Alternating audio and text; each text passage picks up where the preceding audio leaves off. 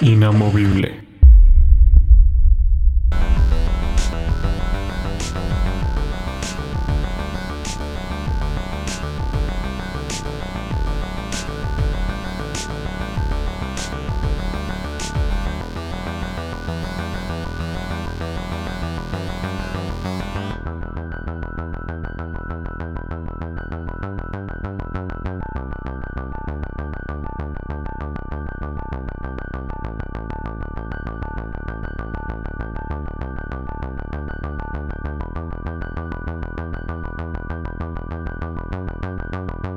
Cuando los mentirosos dicen la verdad. Muchas gracias una vez más por acompañarnos en este nuevo episodio. Mi nombre es Junior Muñoz, damos la bienvenida a Brian.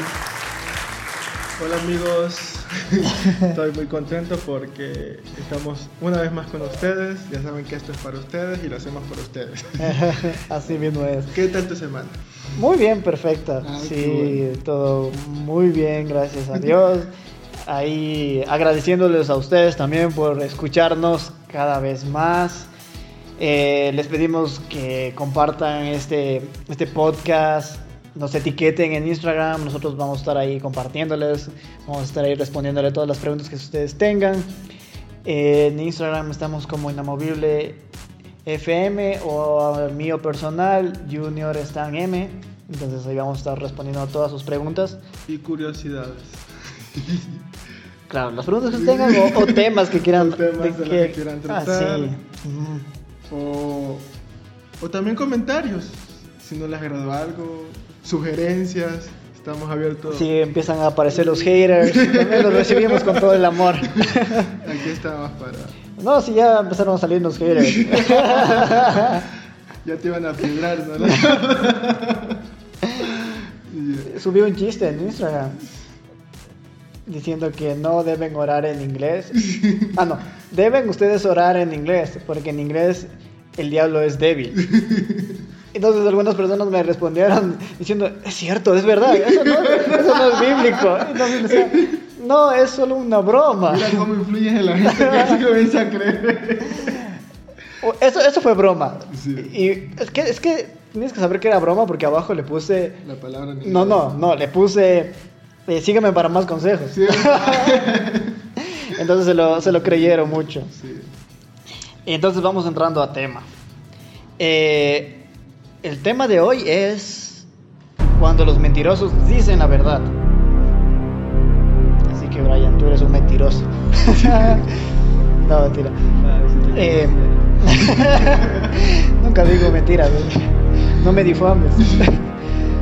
Eh, los demonios son mentirosos. Al igual que su señor Satanás, se les puede obligar a decir la verdad. Primero, ellos jamás mienten a Jesús. Y segundo, se les puede hacer que confiesen el engaño al que se les sometió Satanás y a la sub- subsiguiente rebelión con Dios. Como ilustra un caso que pasó y es una historia muy importante. Entonces, a partir de este momento ya vamos a empezarnos a meter ya en materia, ya más profunda, ya vamos a meternos al caldo, a la presa. Eh, había un caso de liberación y y habían algunos intercesores que habían empezado por un proceso de liberación hacia una persona. Y, y se sabía que había más demonios para expulsar en la vida de esta persona. Pero la persona que estaba controlando esto entró en un diálogo con, con los demonios que estaban dentro de esta persona. Y, y, esa persona permitió que los espíritus empezaran a utilizar las cuerdas vocales de la víctima y empezó a hablar en voz alta. Y le preguntó qué tipo de, de espíritu era. Y dijo que se llamaba miedo. Le preguntó, ¿cuánto tiempo hace que existes? Y él contestó, siglos. Y, o sea, le empezó a preguntar todas estas cosas que, que habían sus- surgido a partir de esta revelación, de esta rebelión. Le preguntó si que se rebeló contra Dios. Él dijo que sí. ¿Y, ¿Y por qué lo hizo? Que dijo que lo habían engañado. Esto es lo que estábamos viendo en los podcasts anteriores, en los episodios anteriores, de que Satanás engañó a la tercera parte de los ángeles. Y ellos lo saben que los engañaron. Entonces les preguntó que los habían engañado. ¿Y quién los engañó? Dijeron Satanás. Pero ellos decían que, que lo amaban a Satanás. Le preguntó si que lo amaba a Satanás. Y ellos dijeron que tienen que hacerlo. Están obligados a hacerlo. Y, y esa persona que estaba controlando la liberación dijo, ¿y sabes a, a qué lugar va Satanás? Entonces ellos dijeron, eh, a las tinieblas. Y que fueron traicionados. Y, este, esta persona les dijo, entonces traicionale tú. ¿Quieres hacerlo? Y, él dijo que no. Él dijo que no quería traicionarlos. Entonces, en el único relato que hace hechos de un encuentro cuerpo a cuerpo, eh, con liberación en el que se registra una declaración de los demonios, ellos dicen la verdad. Estos hombres son siervos del Dios Altísimo, quien nos anuncia en el camino de salvación. Esto está en Hechos 16 al 17, en el caso de esta bruja. Que... La chica que tenía espíritu de adivinación. Ah, que tenía espíritu de adivinación. Días, Sí. Durante tres días estaba proclamando eso. Sí, y, y, y estos demonios estaban diciendo la verdad. La verdad. Estos hombres son siervos del Dios Altísimo. Y, y los demonios se ven obligados a decir la verdad en presencia de una autoridad espiritual más alta. Eso está, lo pueden leer en Efesios 2.6. No se olviden de tomar apuntes, eh, Biblia, cuaderno y lápiz, porque vamos a... En su Biblia. La Biblia, La Biblia, no el celular. celular o Biblia, subrayen. Lo que se hizo es para que usted aprenda. Para eso está la Biblia, no para que usted tenga guardada. Para Ya. subraya y va leyendo y va aprendiendo. Mejor póngame música de terror, ya ya está muy, muy legalista. Pero eh, este relato también vemos que ella lo hacía con una intención, ¿no? Era para que los descubrieran que eran ellos y así los apresaran. Sí, pero, bueno, no sé, la- ahí en el versículo no te explica si, o sea, si el apóstol Pablo le preguntó al Señor si debería sacarlos, no, o sea, solo lo único que nos dice es de que él la expulsó porque los estaba prácticamente, o sea, le estaba, lo que hizo fue nombrarlos para que las autoridades se dieran cuenta y los apresaran. Porque ese también es el plan del diablo, que el evangelio no, no se reproduce. Sí, entonces el apóstol los cogió y los expulsó de una Pues, vez. gran autoridad que tenía también. Ajá. Y también debería, también era por la relación cercana que tenía con el Señor. Por Sí. eso tenía esa autoridad para poder Ajá. expulsarlos. Y con frecuencia estos proclaman voluntariamente la verdad de Dios acerca de Jesús y la derrota de Satanás por medio de Jesucristo. También pueden confesar su propio, eh, su propia descalabro, como así decirlo, y nuestra autoridad sobre ellos durante el momento de miedo y dolor que experimentan en las sesiones de liberación. Y en ese momento ellos sufren. Porque en el caso de cuando eh, estaba Jesús con este joven ende- endemoni- endemoniado y gadareno, eh, los demonios le dijeron, Jesús, ¿por qué vienes a atormentarnos antes de tiempo? Arrójanos contra los cerdos, mándanos a los cerdos. Y, y así es como e- ellos sufren al momento de la liberación. Y... Sí. Tanto es la, la autoridad que hay en nombre de, de Jesús que ellos inmediatamente sanan. Y cuando la persona que está haciendo la liberación les, les dice, les hace las preguntas, ellos responden. Ajá. O sea, al momento que ya son descubiertos, ellos no tienen. Ya no mienten. Ya no tienen qué esconderse. ya no mienten, o sea, ya saben que están descubiertos y saben la autoridad que hay en la persona y se someten. Se someten y les. Hay, hay muchos videos, hay libros que hablan sobre esto y que. te- Obviamente no tenemos que ponernos a conversar con, con los espíritus, no vayan a hacer eso. Pero las personas que hacen liberación son personas que están preparadas y que ya tienen una experiencia. Entonces, porque esto no es, esto sí es un poquito peligroso, no es, no es juego de niños y todo es un tema serio. Ujú. Y y hacen sin, sin número de preguntas, cómo ingresaste, por qué ingresaste, eh, qué tiempo tienes en la persona, o sea, hacen todo un, un grupo de preguntas y ellos responden. Y después las preguntas ya lo sacan. Entonces esto es como un archivo que van guardando los, las personas que hacen liberación, entonces ya tienen una experiencia y saben cómo, cómo poder hacer este tipo de, e, esta administración para, para que la persona sea liberada. Entonces, algo que sí hay que tomar en cuenta es que no se puede poner a estarle preguntando si en algún momento por ahí eh, alguna presencia te molesta o no te vas a poder estar conversando como Eva, ¿no? Eso es para personas que lo saben y que ya tienen ese tipo de ministerio. No lo intenten en casa.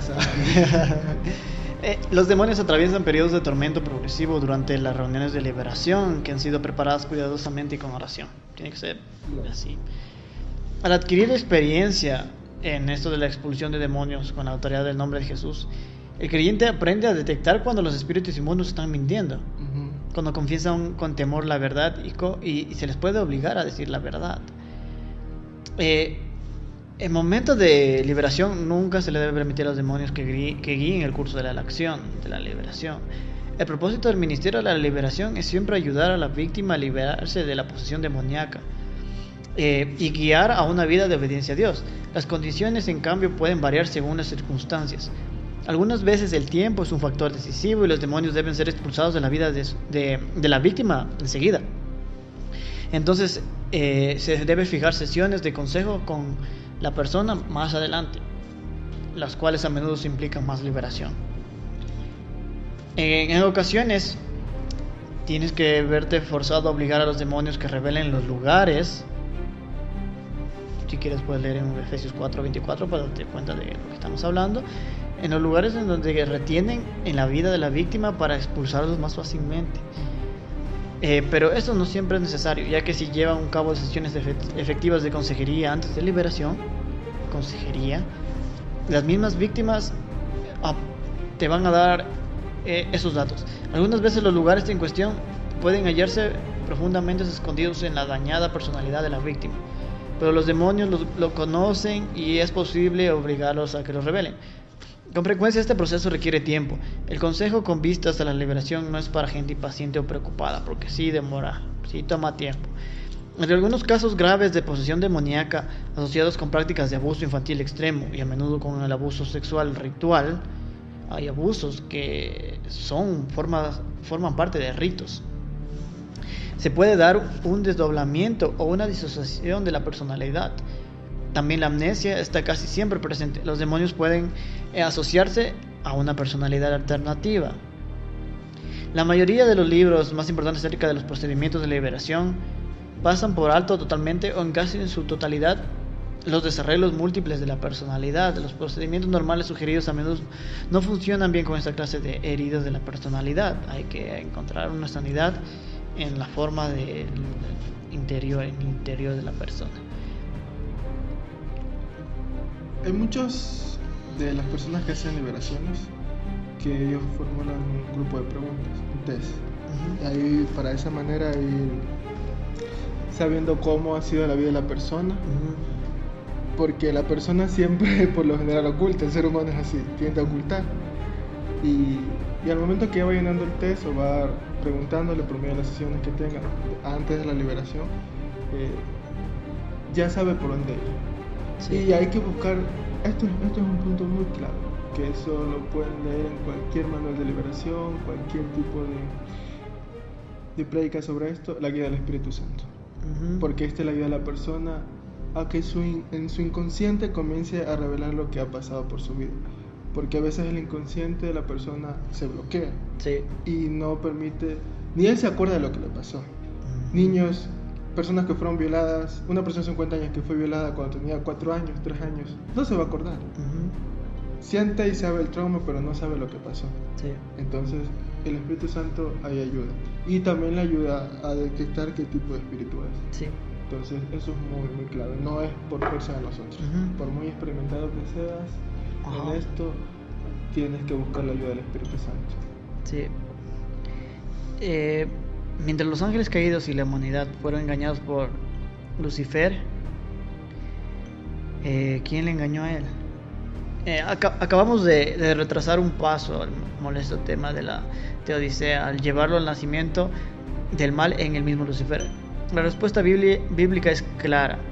Aunque no se explica en ninguna parte cómo pudo ocurrir tal cosa, Jesús afirma que Satanás es el padre de las mentiras, porque es un mentiroso. Mintió tanto a los ángeles como a la humanidad, porque está listo para mentir. Además, de Jesús declara que era un homicida desde el principio. Juan 8:44. Primera de Juan 3:8. ¿Y qué significa esto? Según León Morris, el término traducido por principio puede también indicar origen, en el sentido de causa elemental, una causa primera. Al aplicar esta verdad a Juan 8:44, obtenemos una percepción importante del asunto. Jesús está afirmando que el homicidio tuvo su origen en Satanás. Esa es la primera causa. El Señor relaciona luego ese origen con la naturaleza del diablo, que es mentiroso y padre de mentiras. Y Morris conecta este homicidio con todo el género humano. Fue a causa de Satanás que Adán se hizo mortal, Romanos 5.12. Así que el diablo se convirtió en el asesino de toda la raza humana, un homicida. Eh, al verdadero origen del asesinato por medio de la mentira no sucedió en la tierra, sino en el reino angélico, probablemente antes de la creación de la humanidad. Así que el asesinato por medio de la mentira tuvo su origen en el diablo. Jesús está diciendo que Satanás fue quien engendró el asesinato y el engaño y evidentemente esto lo hizo al inducir a un ejército de ángeles de Dios a rebelarse en contra de él, provocando así la muerte de ellos, es decir, su separación eterna del Señor. Hemos visto una y otra vez que la mentira que penetró en las mentes limpias e inocentes de Adán y Eva condujo a un asesinato. Esto lo vemos en Juan 8:44 y 1 de Juan 3:8. Tuvo su origen fuera de ellos mismos. No poseían ninguna inclinación interna hacia el mal, o sea, ellos eran puros, no tenían malos sentimientos ni pensamientos. Ni eran y eran totalmente independientes de Dios no vivían en el mundo, o sea, no era, no era como actualmente vivimos nosotros. Es decir, la sociedad humana organizada para una vida independiente de la voluntad de Dios, su sociedad era el huerto del Edén, o sea, era un sistema diferente. Sin embargo, pecaron. Sin embargo, pecaron. De modo que vemos cómo el pecado y la rebeldía contra el Señor, señoría de Dios, no son normales para la raza humana tal y como fuimos creados. La vida humana normal debía ser de, total obediencia al Señor. Ese fue el diseño original de la humanidad.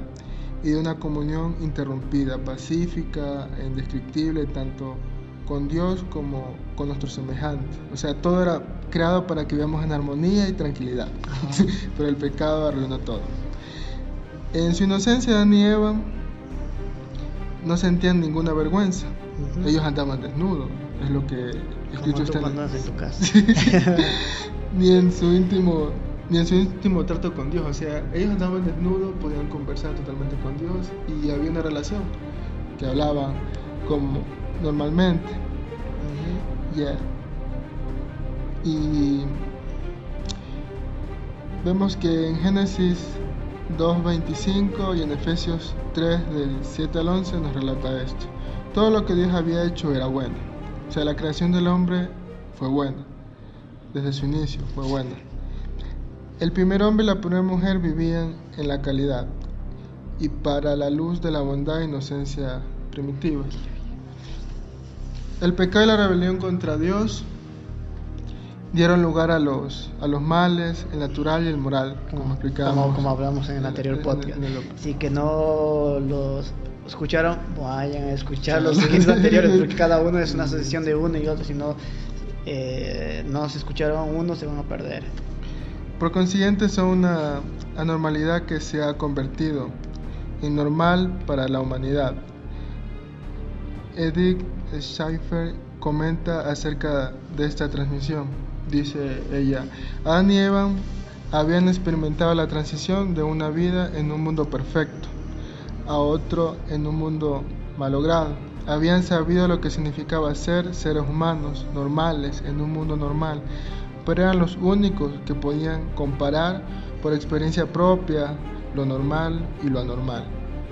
Su decisión de hacer caso a la mentira de Satanás como si fuera verdad trajo los resultados predichos por Dios. El mundo se hizo anormal, hemos vivido y, si, y seguimos viviendo en un mundo anormal.